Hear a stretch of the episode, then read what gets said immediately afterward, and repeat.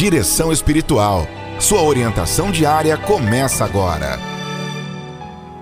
No clima bonito de Natal, somos convidados a mergulhar no mistério da encarnação do Verbo, isto é, no mistério da encarnação da palavra de Deus que se humaniza. Diz o texto bíblico que no passado, o Espírito de Deus pairava sobre as águas. Era um vazio total, mas tudo foi feito por motivo da palavra, como força transformadora do vazio infinito na realidade concreta da existência terrena e humana. Essa palavra agora é o Deus conosco que veio ao encontro da humanidade. O grande objetivo é oferecer uma autêntica proposta de salvação, de dignidade e de vida nova.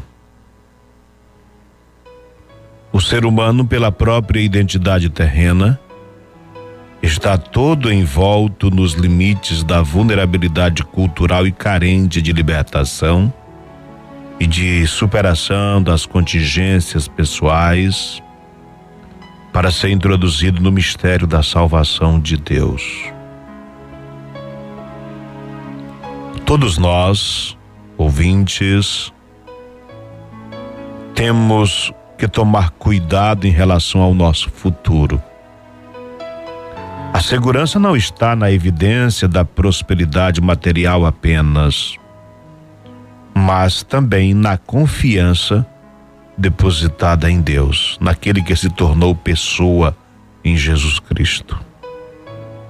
Ao nascer em Belém, o Senhor comprova estar presente na história como luz de salvação. Por isto, Ele é Deus conosco que olha para a humanidade.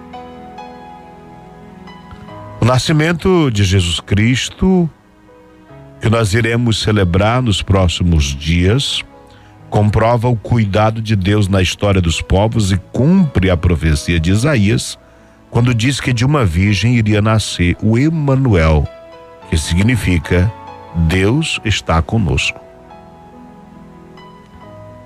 É dentro da amplitude deste contexto que os cristãos celebram as bonitas festas natalinas sensibilizados e agradecidos porque Deus não abandona o seu povo, mesmo sabendo de sua trajetória de infidelidades. A Bíblia relata a origem de Jesus. Foi concebido no seio de uma jovem virgem chamada Maria, mas de forma misteriosa por obra do Espírito Santo, portanto, uma obra divina. Maria era prometida em casamento a José, um homem justo, isto é, obediente às leis antigas. Pelas leis, Maria devia ser apedrejada porque engravidara antes do casamento, mas ela recebeu a compaixão de José, que a defendeu da morte e esteve ao seu lado a vida toda. Maria e José assumem os cuidados com o cuidador. Pois Deus se faz carne e se torna frágil, dependente dos cuidados da humanidade.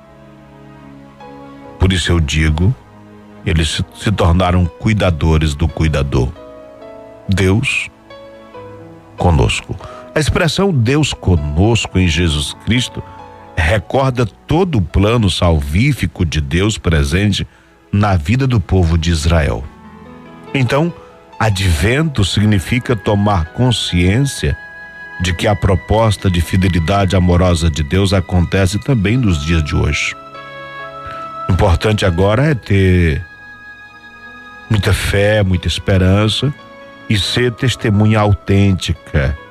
Com nossos próprios atos, vamos testemunhar que Ele faz tudo, até se torna um de nós, para conservar em nós a vida e a liberdade, para nos redimir do pecado e para nos chamar à alegria da Sua graça.